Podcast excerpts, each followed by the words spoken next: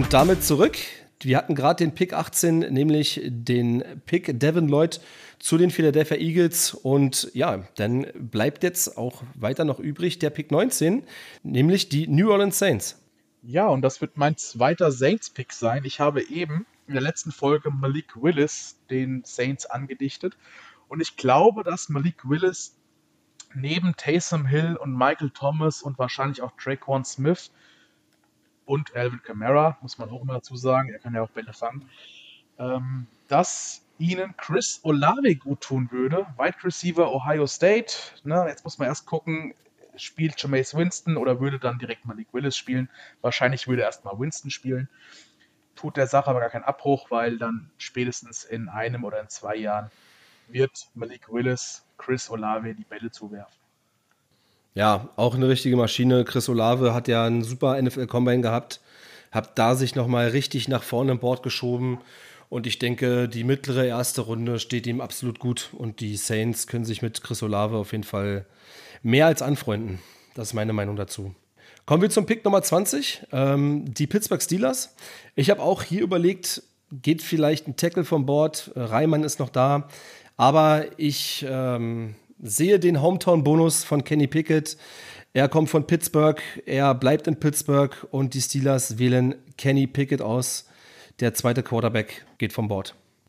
Tja, sehr gut, würde ich sagen. Ähm, gucken wir mal. Und äh, damit kommen wir schon zum sagenumwogenen 21. Pick, äh, wo alle drauf gewartet haben. Die New England Patriots äh, schauen sich in Runde 1 um. Und äh, wenn ich den Ausblick nach oben gegeben habe, dann könnte ich dasselbe natürlich auch nochmal nach unten machen. Ähm, so wie es jetzt gefallen ist, ähm, um es nochmal zusammenzufassen, wo meine Schwerpunkte äh, liegen. Ähm, also Runde 1 Cornerback. Nicht, weil wir den allergrößten Need dort haben, sondern ähm, weil wir zu unserem jetzigen Cornerback-Room äh, eine Verbesserung bräuchten, ein CB1. Und den kriegt man nur an der Stelle. Es gibt später noch welche, aber dann kann man im Draft auch mehr oder weniger ganz auf Corner verzichten und geht äh, mit Malcolm Butler und Konsorten. Ähm, dann muss es diese Saison reichen, weil wir dann zu viel Potenzial in diese äh, Gruppe pumpen. Ähm, und das, das, das zahlt sich nicht aus. Ähm, von daher muss eigentlich in Runde 1 der Corner kommen oder gar nicht. Ähm, ähnlich sieht es mit Edge aus. Ähm, da sind in der ersten Runde gute da und in der zweiten Runde gute da, ähm, die unser ähm, Core vergrößern können und uns direkt einen Push nach vorne bringen können. Ähm, Linebacker sind wir zwar am schlechtesten besetzt aktuell, ist aber vom Position Value niedriger anzusiedeln. Und wenn wir gesagt haben, dass hier von, von 14 bis 44 ähm, gleichwertig ist, ist es vor allem so, äh, dass Linebacker auch noch ähm, vorhanden sind, zweite, dritte Runde, die uns weiterbringen können. Von daher ist meine persönliche äh, Hitliste Cornerback Runde 1, Edge Runde 2, Linebacker Runde 3. Das muss natürlich mit dem Draftboard passen und so wie es jetzt gefallen ist, hätte es mir natürlich besser gefallen, wenn, wenn Trent McDuffie noch da gewesen wäre. Das wäre ein No-Brainer gewesen. Jetzt muss man sehen, dass Position Value Edge Rusher eigentlich immer sehr hoch ähm, gewertet wird. Hier wäre jetzt ähm, George Kalaftis, den ich auch schon mal in einem äh, Mock Draft ähm, zu uns geholt habe, weil er eben an diese Stelle gefallen ist und man gesagt hat, Mensch, da kannst du eigentlich nicht dran vorbeigehen. Wir sind in Corner einigermaßen aufgestellt, wir kommen schon irgendwie über die Runden, aber dieses Talent ähm, passt sehr gut zu uns und deswegen würde ich es gerne nehmen. Er ist jetzt hier auch noch da und ich nehme ihn nicht, ähm, sondern gehe mit unserem Top-Need aus meiner Sicht Andrew Boost Jr., deren Mini-Reach ist, ähm, laut PFF-Board, aber durchschnittlich an 23 weggeht. Und wenn wir diese äh, Teams davor uns anschauen, ist er in 8 von 10 Mock-Drafts auch nicht mehr da äh, an 21. Und da er hier jetzt noch ist, ähm, würde ich ihn zu uns holen und würde fragen, was haltet ihr davon und wen würdet ihr nehmen, wenn ihr euch das Board so anschaut? Ja, also ich würde mal anfangen. Ähm, wir hatten ja das, was du eben erklärt hast, hatten wir ja schon zwei Folgen zuvor bei der Draft-Strategie. Du hast natürlich in der zweiten, dritten Runde noch ein Leo Chinal, ein Quay Walker, ein Brian Asamoah, ein Chad Mooman, ein Christian Harris. Das sind alles Spieler, die du locker in Runde 2, in Runde 3 ähm, noch bekommst. Und ähm, insofern glaube ich, dass, ähm, so wie du es sagst, jetzt fällt uns Andrew Boost Jr. in die Hände. Und ähm, dann würde ich ihn auch nehmen. Ich nehme ihn wirklich mit Kusshand, weil er sehr gut zu uns passt. Er hat diese aggressive Spielweise, die wir brauchen. Er kann alleine auch bestehen gegen einen Wide Receiver. Und deshalb ähm, ja, sehe ich hier auch Andrew Boost Jr., auch wenn der andere Top-Linebacker auch noch auf dem Board ist mit Kobe Dean. Und ähm, von daher sehe ich auch den Cornerback hier als die beste Auswahl. Ja, und ich will noch ein paar Namen ergänzen, die auf Edge in die zweite, gegebenenfalls auf dritte Runde fallen könnten. Arnold, Ebeketi, dann hätten wir noch David Ojabo, Boy Maffei. Also es sind einige Namen noch. Nick äh, Bonito. Also ich teile mit Frank dieselbe Hitliste. Ich würde auch Corner an 1 sehen. An 2 würde ich mit Edge gehen. Oder mit Linebacker und die andere Position an 3. Also das würde ich abhängig vom Board machen. Ähm, aber Andrew Booth ist auf jeden Fall ein Pick, den ich auch fühle und den ich auch unterschreiben würde. Und ich mache den fließenden Übergang, weil du gerade George Kalafdis erwähnt hast. Ein Pick nach uns sind die Green Bay Packers dran. Und die werden sich George Kalafdis holen. Ganz einfach aus dem Grund, äh, ganz einfach aus demselben Grund, den du gerade erwähnt hast, Frank. Äh, du kannst nicht an George Kalafdis vorbei. Und Packers-Fans würden jetzt sagen, was, schon wieder kein Wide Receiver? Ähm, ja, aber die Packers haben zwei Picks in der ersten Runde. Und wenn ein George Kalafdis auf dem Board noch ist, ne, der, der ein Riesenfreak ist, der äh, innerhalb eines Jahres 10% Körperfett verloren hat, aber kein Gewicht verloren, ne? also das Körperfett hat sich in Muskeln umgewandelt, ähm, den musst du einfach nehmen. Den musst du nehmen, der macht äh, sehr viel Druck auf die gegnerische O-Line, auf den Quarterback und du kannst immer noch dann äh, mit dem anderen Pick in der ersten Runde einen Wide Receiver nehmen. Und von daher Pick 22 Green Bay Packers holen sich George Kalafdis, Edge Rusher von Purdue. Ja, ja so ne. wie du ihn gerade vorgestellt hast, äh, muss ich es fast bereuen, du, dass ich ihn an 21 nicht genommen habe. Aber vielleicht nochmal abschließend zur Erklärung. Ähm, unser größter Need, also da, wo wirklich am wenigsten los ist in der Positionsgruppe, ist Linebacker. Ähm, Allerdings ist äh, Position Value bei Linebackern um ein ganzes Stück niedriger. Und nur deshalb gibt es diese Diskussion, dass Cornerback und Edge über Linebacker ähm, gestellt werden. Vielleicht das nochmal so als Zusammenfassung. Ja, ähm. grundsätzlich würde ich auch noch eine Sache ergänzen, ähm, was wir auch schon hatten.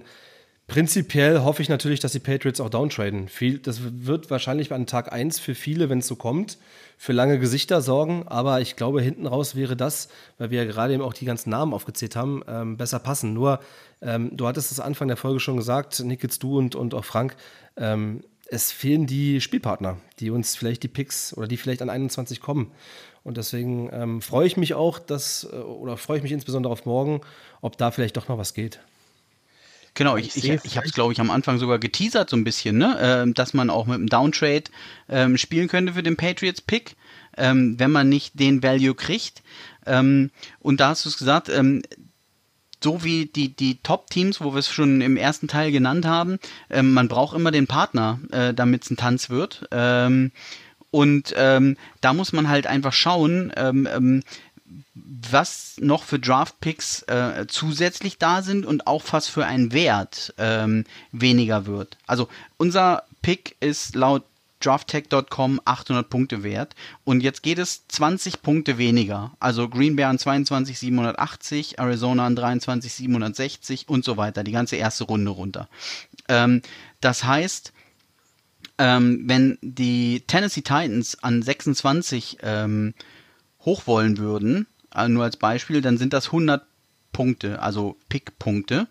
Ähm, Runde 3, Pick 90 hat zum Beispiel ein Value von 140. Das wäre mehr oder weniger ein Drittel überzahlt. Wenn die richtig verzweifelt sind und sagen, wir kriegen irgendeinen Spieler an 26 nicht mehr, den wir uns an 21 holen müssen, dann ist es schon vorgekommen, dass so überzahlt wurde. Aber ähm, das ist für, für, für Tennessee echt bitter und wird in der Regel so nicht vorkommen in der Praxis. Und deswegen muss man auch immer gucken, was sind Leute bereit aufzugeben.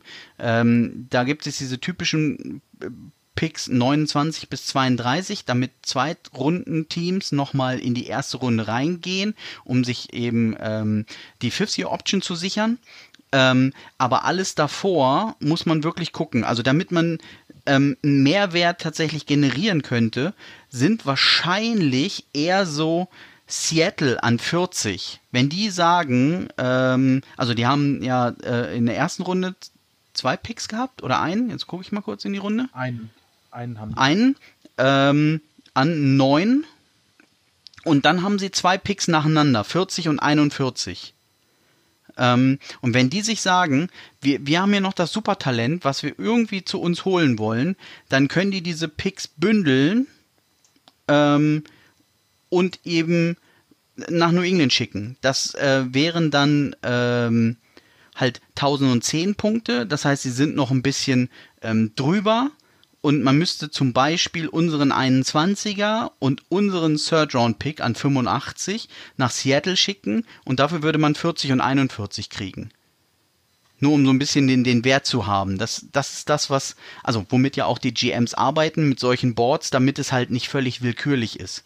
Ähm, immer Top QBs außen vor. Ne? Also ich sage mal, RG3 ist immer noch eins der Negativbeispiele, ähm, was da bezahlt wurde, um hochzukommen. Ähm, aber generell wird sich schon grob daran gehalten und das als Maßstab angelegt, ähm, dass es so ein, so ein gemeinsames äh, ähm, Value Board gibt, ähm, damit man ungefähr weiß, was man dafür geben kann. Wie gesagt, der, der was will, muss immer ein bisschen mehr geben. Also leicht drüber, ähm, damit es dann auch zustande kommt. Ja. Nigels, hast du noch Ergänzungen? Äh, perfekt erklärt. Ähm, ich hätte jetzt noch Mitch Trubisky als, äh, als Beispiel gebracht, den die Bears damals massiv überbezahlt haben, oder beziehungsweise den, den Draft-Pick haben sie massiv überbezahlt für das, was sie bekommen haben. Ähm, ja, so ein Downtrade, ähm, das ist mir auch viel zu viel Spekulatius. Also du weißt jetzt gar nicht, äh, wen kriegst du an 29 zum Beispiel noch, wenn du jetzt mit den Chiefs tradest. Ähm, ist dann der Spieler, den du haben möchtest? Oder sind die drei, vier Spieler, die auf deinem Board ganz oben sind, sind die dann noch da? Das ist die Frage. Ähm, prinzipiell habe ich nichts gegen einen Downtrade, aber ich würde meine finale Meinung erst abgeben, wenn wir dran sind. Ähm, weil dann sieht man, wie ist das Board gefallen, wo geht die Reise hin und erst nach dem Trade, beziehungsweise nach unserem Pick, kann ich sagen, okay, hat sich gelohnt. Aber äh, Stand jetzt würde ich auch an 21 picken, vor allem wenn da wirklich noch Leute wie Andrew Booth da wären oder Kair Elam oder halt auch George Kalafdis oder äh, Kobe Dean zum Beispiel. Ja, kommen wir zum Pick 23. Die Cardinals sind on the clock. Ein Schrank hatte mal zwei Schrankwände und der Best Buddy Jordan Davis ist schon vom Board gegangen und jetzt kommt der andere Georgia Defensive Tackle Devonta Wyatt. Ähm, ja, jetzt ist natürlich die Frage, beide Jungs gehen in der ersten Runde. Viele spekulieren ja so ein Stück weit, ob sie nicht voneinander auch ähm, profitiert haben, weil die Georgia Defense natürlich auch extrem gut war, auch mit Walker und ähm, alle anderen Prospects, die wir schon genannt haben, Trevin Walker und ähm, auch Nicole Dean. Ähm, ja, bei mir geht da an Pick 23, Devonta Wyatt. Ich finde ihn klasse für die Arizona Cardinals. Und ähm, ja, würde weitermachen mit Pick 24 zu den Beispielen zu Dallas Cowboys. Jawohl, da übernehme ich wieder ähm, und gebe Ihnen den Center Tyler Linderbaum aus Iowa. Ähm, vielleicht da kurz die Erklärung, also auch Position Value Interior O-Line gegen ähm, Offensive Tackle. Ähm, der eigentlich höher oder immer sehr, sehr hoch ist. Ähm, aber Tyler Linderbaum ähm, galt schon äh, 2020 als der beste Center äh, des Landes, also immer auf College-Ebene natürlich, und hat halt ähm, so gesehen im Jahr drauf äh, nochmal draufgelegt. Ähm, das ist ein typischer äh, Cowboys-Pick, die gerne First Rounder in die O-Line stecken und ähm, wenn sie weiter vorne wären und noch die Top Tackle da wären, ähm, hätten sie sich mit Sicherheit für einen Tackle entschieden. Ähm, so kommen sie aus meiner Sicht an Linderbaum nicht mehr ähm, vorbei, auch mit so Prospects wie Bernhard Reimann oder so, die noch äh, auf dem Board sind oder Tyler Smith. Deswegen äh, Center, Linderbaum, Cowboys. Ja, kann ich auch sehen. Pick Nummer 25. das Team, was eigentlich so gut wie gar keine Needs hat, Needs hat die Buffalo Bills. Ja, du sprichst es an, die Bills haben wirklich gar keine Needs, beziehungsweise ganz wenig. Und die Bills sind für mich auch ein Team, was in der zweiten Runde schon auf Running Back gehen könnte, in einer schlechten Running Back Class. Aber wir sind in der ersten Runde, Pick 25. Und ein Need sehe ich dann doch in der Defense, im Backfield, auf Cornerback Nummer 2. Nummer 1 ist Tredavious White. Die Safeties, äh, Micah Hyde und Jordan Poyer, sind auch super besetzt, leider aus unserer Sicht. Äh, ich sehe Kair Elam, Cornerback Florida bei den Bills und ähm, ja, Day One Starter und ähm, würde das Backfield auf jeden Fall besser machen und eine Lücke füllen, die Levi Wallace hinterlassen hat. Oh, das Backfield ist dann kaum zu schlagen, ne? mit äh, Tredavious White, Kair Elam, äh, Poyer und Mika Hyde. Also das ist schon ein geiles Backfield, muss man sagen, wenn das so kommt. Dann laufen wir halt wieder 100 Prozent. ja, so Schneemasch Schneemaschine, Schneemaschine an und das, und das Ei an Harris. Jawohl. Jawohl. Kommen wir zum Pick äh, 26 und da werden sich die Tampa Bay Buccaneers so ein bisschen in den Arsch beißen, denn die Tennessee Titans werden den Guard Zion Johnson nehmen, nämlich von Boston College aus unserer Ecke. Und ähm, da die Buccaneers auch einen Guard brauchen, werden sie sich da in den Po beißen. Sion Johnson, äh, 2021, ähm, ja, in 777 Snaps hat er einen Sack zugelassen. Ich glaube, ähm, er spielt zwar in der Mitte zwischen Tackle und Center, aber ähm, ja, absolut Top-Prospect in meinen Augen. Die Titans hätten hier auch einen Wide Receiver nehmen können. Ähm, Traylon Burks ist ja noch auf dem, auf dem Board, Dodson ist auf dem Board, zu diesem Zeitpunkt auch noch Sky Moore und George Pickens, aber sie entscheiden sich für Zion Johnson, Guard Boston College. Ja, und damit sind wir bei den Bucks. Ähm, und spätestens jetzt ruft der Brady beim Vrabel an und sagt, was soll der Mist? Ähm, das ist mein Guard gewesen. Ähm, die weinen nämlich gerade tatsächlich ein kleines Tränchen weg, ähm, da Interior O-Line ähm, einer ihrer Top-Needs ist.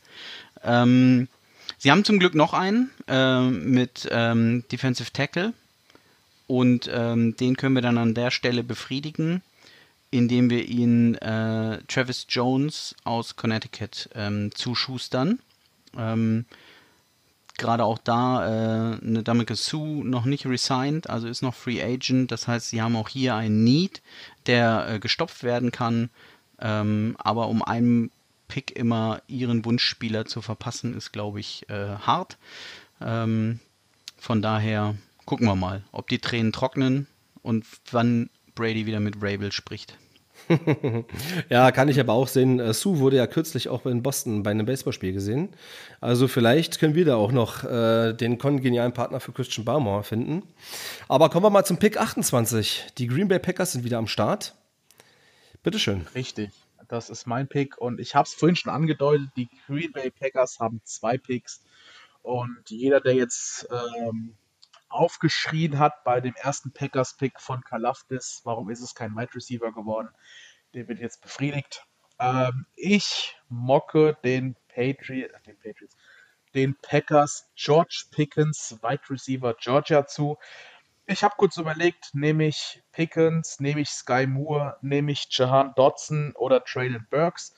Ich war erst bei Traylon Burks, dann dachte ich so, okay, sie haben nicht nur Marquez Valdez Scantling verloren, sondern auch Devante Adams. Und ich würde lieber die Lücke von Devante Adams füllen und das sehe ich George Pickens über, ähm, über Traylon Burks. Und ja, er kommt von der Verletzung zurück und die Verletzung wäre er wahrscheinlich an 28 sogar schon weg. Und äh, ich glaube tatsächlich, dass Pickens eine Waffe für Aaron Rodgers sein könnte. Ja, sehe ich auch so. Ähm, sie suchen ja die klare Nummer 1 nach dem Abgang von Adams und ähm, es sind noch einige Wide Receiver auf dem Board. Aber ich glaube, Pickens passt auch als Bestes so, um diese Schablone Nummer 1 Wide Receiver abzubilden, aus meiner Sicht.